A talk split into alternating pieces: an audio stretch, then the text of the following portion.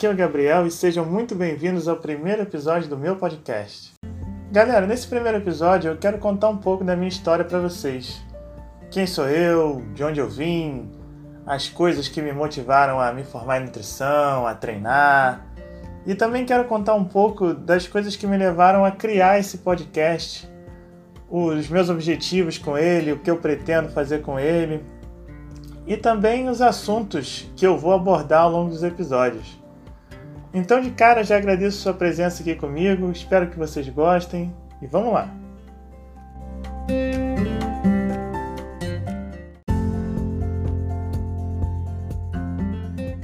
Bom, galera, meu nome é Gabriel e eu sou nutricionista formado pela Universidade Federal do Rio de Janeiro. Hoje, eu me considero assim um cara apaixonado por musculação e performance atlética. Mas eu nem sempre fui assim. A minha infância inteira e parte da minha adolescência eu fui obeso, e eu tive uma relação bastante complicada com alimentação e exercício físico de uma forma geral. Eu sofri bastante bullying por causa disso, e além disso eu não tinha nenhum interesse por esportes e atividade física. Eu fiz um pouco de natação e pratiquei, assim, acho que como toda criança, um judozinho, mas não eram atividades que eu me dedicava de corpo e alma. E além disso, tinha um grande problema que acontecia, que sempre depois dos treinos eu tinha uma recompensa, e era em forma de comida. Então, por exemplo, eu nadava à noite. Então, depois do treino da natação, estava sempre muito frio. E a minha mãe, quando ia me buscar, me levava um chocolate quente. Depois do judô, a história era mais ou menos a mesma. Sempre tinha um docinho, um danoninho, um todinho. Então, com isso, meu peso só foi aumentando.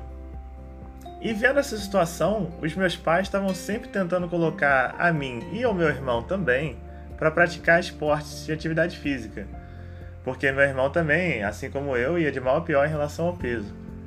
Só que não adiantava muito, porque a gente não queria, não tinha muito interesse, às vezes entrava numa escolinha de futebol, mas saía logo depois.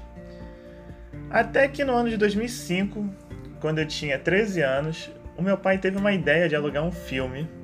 E inicialmente a ideia dele era usar esse filme para motivar o meu irmão, porque por incrível que pareça, ele ainda era mais paradão dentro de casa do que eu. Eu me lembro de diversas vezes ir chamar meu irmão pra gente brincar no play ou jogar uma bola e ele não queria. Ele queria ficar deitado no sofá assistindo TV. E esse filme acabou mudando a minha vida. Ele teve um impacto profundo em mim e foi Rock, um lutador do Sylvester Stallone. A história desse filme mostra o Rock como um lutador de boxe medíocre, que não estava nem no ranking dos profissionais, e de repente ele se vê com uma chance de lutar com um campeão do mundo dos pesos pesados. E praticamente só com determinação e força de vontade, ele se prepara junto com o treinador dele e consegue fazer uma performance que nunca ninguém tinha visto ainda alguém fazer contra o campeão do mundo. E então eu vendo aquelas famosas cenas do Rock treinando, fazendo barra, fazendo flexão, pulando corda, aquilo ali me motivou de uma tal forma e me deu a ideia de que eu também poderia mudar a minha situação com as minhas próprias mãos. O que é uma ideia que vem comigo até hoje e que se fixou muito na minha cabeça de que se não tudo, mas boa parte das coisas que me acontecem eu posso mudar através do meu próprio esforço e determinação.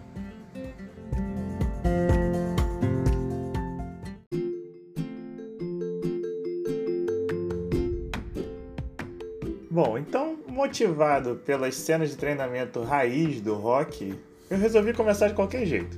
Do jeito que dava e do jeito que eu sabia também. Então passei intermináveis horas fazendo abdominal, tinha dia de fazer uma hora de abdominal direto, flexão, corrida ao ar livre. Enfim, eu treinava muito e comia pouco, porque como eu era gordinho, essa era a fórmula do sucesso que eu tinha na cabeça, que eu tinha que fazer muito mais e comer muito menos. Né? O fato é que, sem nenhum tipo de planejamento, só na raça, sem orientação de ninguém, Durante uma greve que rolou lá no colégio que eu estudava, que durou cerca de três meses, eu consegui perder 9 quilos. Isso para mim foi um começo interessante, porque foi uma mudança no meu físico que foi percebida pelos meus colegas quando a greve acabou, mas ao mesmo tempo eu percebi que eu era muito mais fraco do que eu achava que eu era. Na minha infância, eu sempre fui muito briguento e um pouquinho marrento. Então eu descobri que não era tão forte quanto eu achava, que conseguia fazer poucas flexões, não tinha muita resistência para corrida. Foi um baque para mim, né? Aliás, uma história muito marcada na minha cabeça é a primeira vez que eu tentei fazer uma barra. Eu fui numa pracinha que fica aqui perto de casa com a minha mãe, me pendurei na barra e foi isso. Foi show de horror. Eu me sacudi para um lado para o outro, bati as pernas, mas os braços mesmo nem mexiam. E uh, eu, aquilo ali foi bem humilhante para mim. É, a minha mãe até tentou me consolar, mas eu me lembro de voltar para casa né, desolado. E uh, me fez perceber que eu não era o bambambam bam, bam do parquinho, né? Mas essas coisas não me fizeram desanimar. Pelo contrário, elas me motivaram mais ainda para poder melhorar o que eu era ruim. E durante esses três meses eu consegui sim melhorar bastante coisa. Mas o fato é que sem nenhum tipo de orientação, sem, é, sem alguém para me, me guiar, sem estudos, eu demorei bastante tempo, bati bastante cabeça tentando descobrir as melhores dietas, as melhores rotinas de treino. E por causa disso ainda demoraram alguns anos para que eu pudesse fazer uma mudança significativa no meu corpo.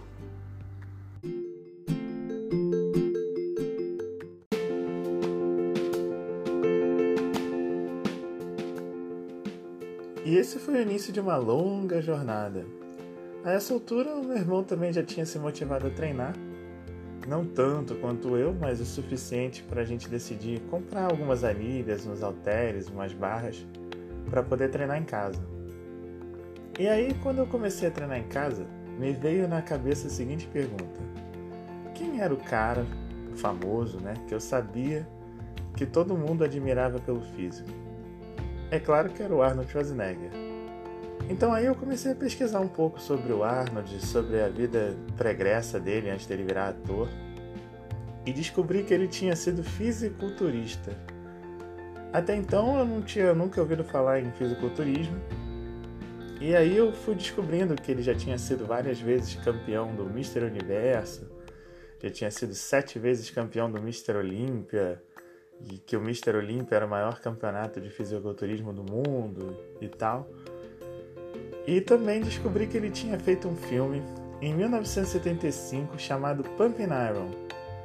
Esse filme, eu depois vim descobrir que ele é um clássico entre os marombeiros, mas ele é praticamente desconhecido do público em geral, né? Tanto que nem eu, nem ninguém na minha família tinha ouvido falar nesse filme. E então resolvi comprar esse DVD e foi até engraçado que quando chegou lá em casa, minha mãe ficou um pouco escandalizada assim de ver o Arnold gigante na foto de capa do DVD. Nessa época também é, surgiu um interesse meu por artes marciais, muito por causa de dois caras, o Bruce Lee e o Jean-Claude Van Damme. E aí foi em 2008 que eu entrei de forma assim contundente né? Porque eu disse que eu já tinha feito um judozinho lá atrás, mas eu era criança, né? Então eu decidi entrar assim de forma contundente na minha primeira luta em 2008 no Krav Maga. E lá dentro eu percebi que eu tinha bastante aptidão para arte marcial, pegava as coisas bem rápido.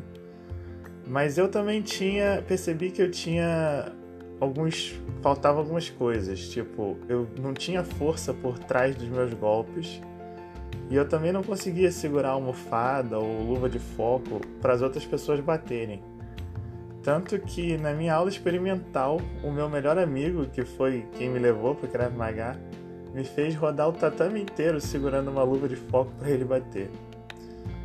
E eh, daí eu comecei a fazer diversas outras artes marciais também, junto com o Krav Maga, e em cada uma eu fui percebendo que eu precisava de uma aptidão física diferente. E nessa época era o início da, da formação de um conceito que eu tenho hoje bastante enraizado na minha cabeça, que é de que o homem ele tem que ser forte e saber lutar. É claro que esse não é um conceito universal e muita gente vai discordar de mim, mas para mim, para eu me sentir bem comigo mesmo, essas duas coisas sempre me pareceram essenciais. E daí que vem a história do Bruce Lee e do Van Damme, porque esses dois caras, além de atores que lutavam muito, eles tinham físicos impressionantes. Então, de uma certa forma, eles conseguiam unir essas duas características na figura deles, né? O que fazia com que eu subconscientemente já admirasse eles de cara. E quando eu paro para pensar também nos super-heróis da minha infância, que eu sempre admirei, eu consigo ver essas duas características sempre recorrentes. E então foi nessa época que eu entrei na minha primeira academia só que eu ainda era muito inconstante, tipo, eu praticava seis meses de academia e parava outros seis meses.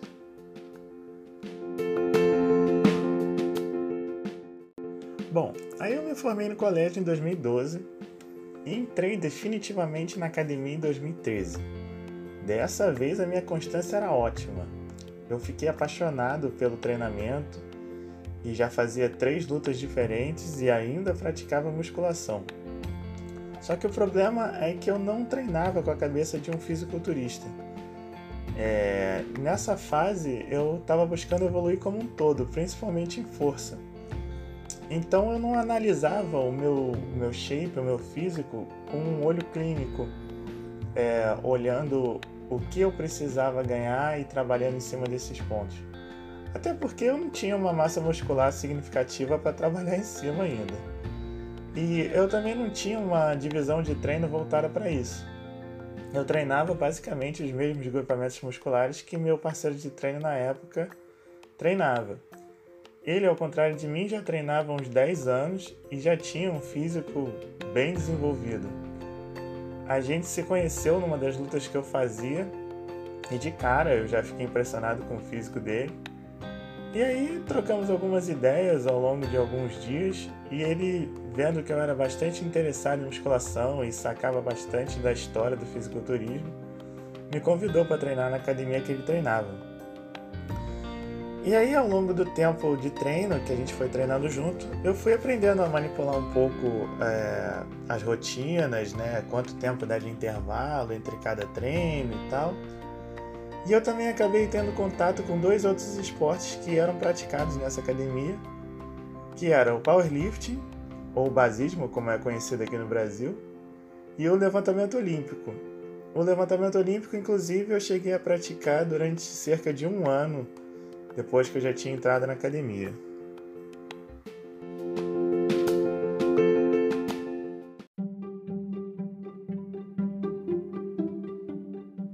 Bom, voltando um pouquinho, em 2012, no meu último ano do colégio, eu decidi que eu ia fazer faculdade de nutrição. O motivo é que eu queria aprender a como fazer uma boa dieta voltada para os meus objetivos. Todo mundo que me conhecia nessa época me aconselhava a fazer educação física. Só que eu tinha chegado à conclusão de que as coisas relacionadas ao treino, bem ou mal, se você treina, você aprende. Agora, com a nutrição, o buraco era bem mais embaixo. Por que, que eu estou falando isso? Porque eu já tinha feito inúmeras tentativas de dieta, algumas para ganhar massa muscular, outras para perder gordura, e me liguei que essa ciência era muito mais complicada do que simplesmente ir na academia levantar peso. E sem discriminação, tá, galera? Afinal de contas, levantar peso é a atividade que eu mais gosto. Só que uma vez que você aprende a como executar o movimento da maneira correta, o resto são coisas que vêm com o tempo. Você vai ganhando mais conexão neuromuscular, vai ganhando mais coordenação, é, e até o próprio ganho de massa muscular te auxilia bastante porque você consegue ver o músculo trabalhando ou não durante a execução do movimento. E isso te ajuda a executar o movimento da, da melhor maneira. E, então eu não estou desdenhando da profissão de, de, educador físico e nem falando que dá um trabalho imenso é, programar uma periodização e coisas assim. Eu estou falando do simples fato de você ir na academia e levantar peso. Isso, do meu ponto de vista, era muito mais simples do que você chegar do treino e saber exatamente o que comer para ganhar massa muscular e o que comer para perder gordura sem perder a massa muscular que você ganhou. Então eu cheguei à conclusão de que eu não ia conseguir aprender isso de forma intuitiva, ou então iria demorar anos, um tempo que eu já não estava mais disposto a perder.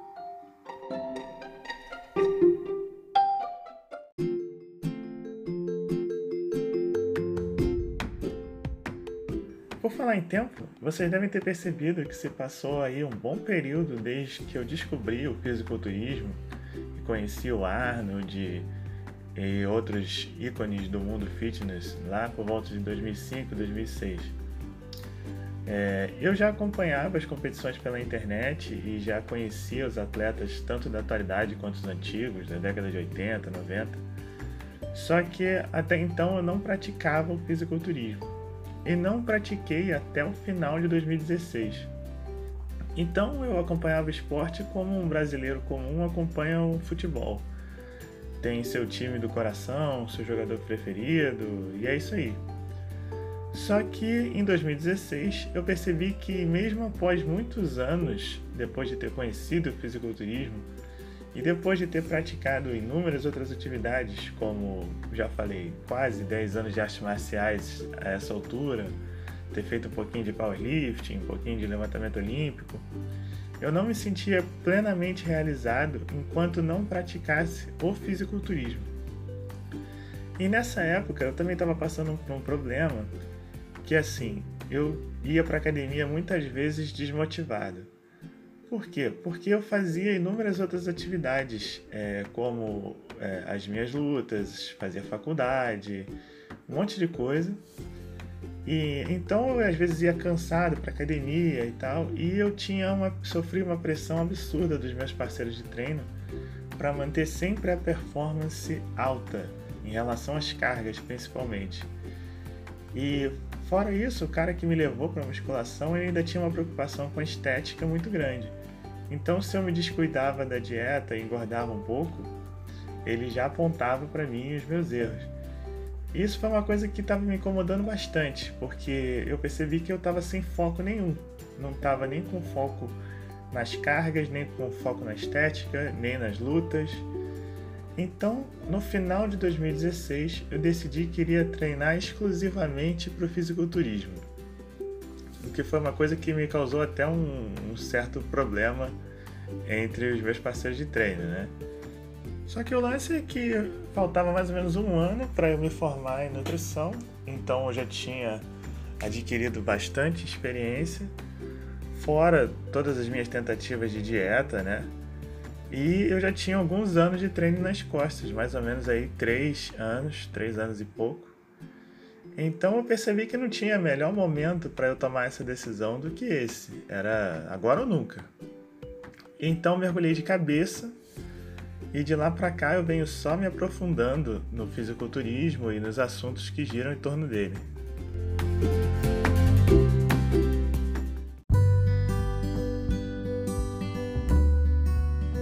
Galera, por que eu contei os motivos que me fizeram entrar na faculdade de nutrição? Porque, como vocês podem perceber, eu queria fazer faculdade para poder aprender para mim mesmo e não tinha necessariamente o intuito de trabalhar para melhorar a dieta de outras pessoas. Pode parecer engraçado, mas esse é o mesmo motivo que me fez criar esse podcast.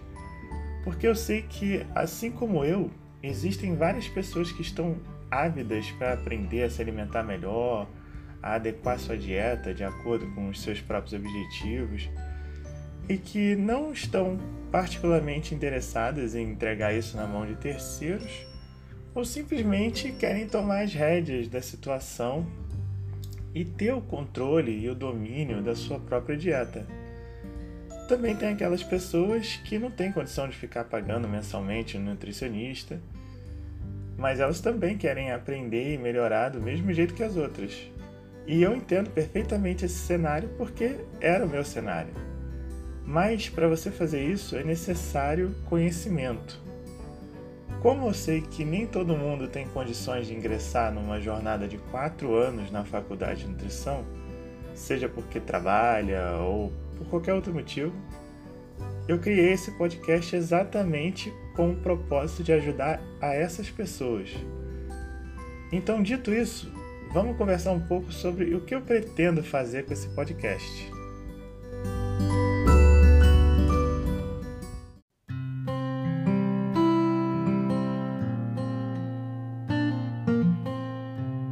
Bom, apesar de eu estudar nutrição como um todo, vários assuntos que permeiam o universo da nutrição, a minha paixão é por performance física e atlética, como eu acho que já deu para perceber. E o problema nisso é que muito do que sai de novo em relação a esses temas está em inglês. E boa parte dessa informação demora muito para ser traduzida e chegar aqui no Brasil, e algumas até nem chegam. Então eu percebo que o Brasil fica defasado em relação a outros países, especialmente os Estados Unidos, quando se trata desses temas. Bom, eu falo inglês fluente, então eu passo bastante tempo lendo artigos em inglês e também ouvindo podcasts nessas áreas de experts e de atletas, principalmente voltados para o fisiculturismo. Olhando o cenário nacional, eu achei que seria de grande valia se nós tivéssemos um canal em português, um canal brasileiro, e que essas informações já pudessem vir traduzidas e interpretadas. Por que, que eu falo interpretadas? Aí que entra um ponto que eu acho que é o meu diferencial. É, quando você passa muito tempo ouvindo coisas sobre nutrição, lendo coisas sobre nutrição, você se depara com um mar de informações que, apesar de serem legais e serem interessantes, você fica se questionando sobre a aplicabilidade daquilo, né? a prática daquilo na vida de um atleta ou de um aspirante a atleta. Então, eu, como sou formado em nutrição e também sou um praticante de fisiculturismo, eu acho que eu consigo filtrar essas informações e saber exatamente onde aquilo se encaixa na rotina de um atleta, ou como eu falei, de um aspirante atleta. Então, o que vocês podem esperar dos próximos episódios são informações de qualidade com embasamento científico. Eu vou sempre trazer os artigos que eu usei para fazer os, os podcasts, mas com a linguagem simples e acessível. Porque eu não gosto daqueles profissionais que falam para outros profissionais. Parece que eles estão sempre sendo julgados por uma banca de TCC. Eu acho que é importante você saber se comunicar com as pessoas comuns. Até porque eu me lembro do meu começo, quando eu estava começando a estudar por conta própria as coisas de nutrição e eu achava importantíssimo pessoas que conseguiam comunicar coisas complexas de uma forma simples e que eu conseguia entender sem ter base de bioquímica, fisiologia e outras áreas mais complexas.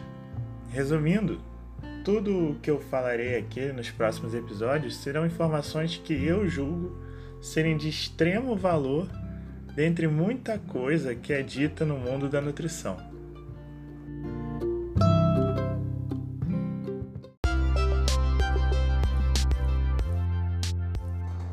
Então é isso, galera.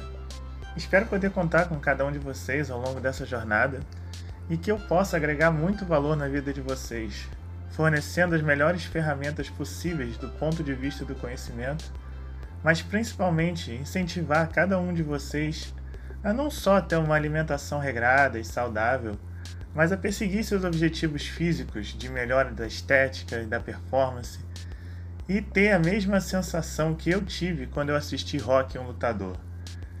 Que você tem a capacidade de mudar o seu próprio destino. Muito obrigado por ouvir até o final. E se você conhece alguém que possa se interessar pelos temas que eu falarei aqui, por favor compartilhe com essa pessoa. Deixe um comentário aí sobre o que você achou desse primeiro episódio e a minha ideia para esse podcast. E também falem, falem sobre as suas ideias e principais temas que vocês gostariam de ouvir. Eu adoraria ouvir de vocês para que eu possa trazer cada vez mais o conteúdo que vocês querem ouvir. Eu estou nas principais plataformas de podcast, bem como no YouTube, com meu canal Nutricionista Gabriel Reina. Me sigam lá também nas minhas redes sociais, no Instagram, Nutricionista Gabriel Reina. É, tem meu site também, www.nutricionistagabrielreina.com.br. É, se você estiver ouvindo isso no YouTube, eu vou deixar aqui na descrição todos os links para as minhas redes sociais. Lá vocês vão poder acompanhar uma série de novidades, como quando vai sair um episódio novo, dicas rápidas de nutrição voltada para musculação, lives de perguntas e respostas e outras coisas. Então é isso e te espero aqui comigo no próximo episódio. Valeu!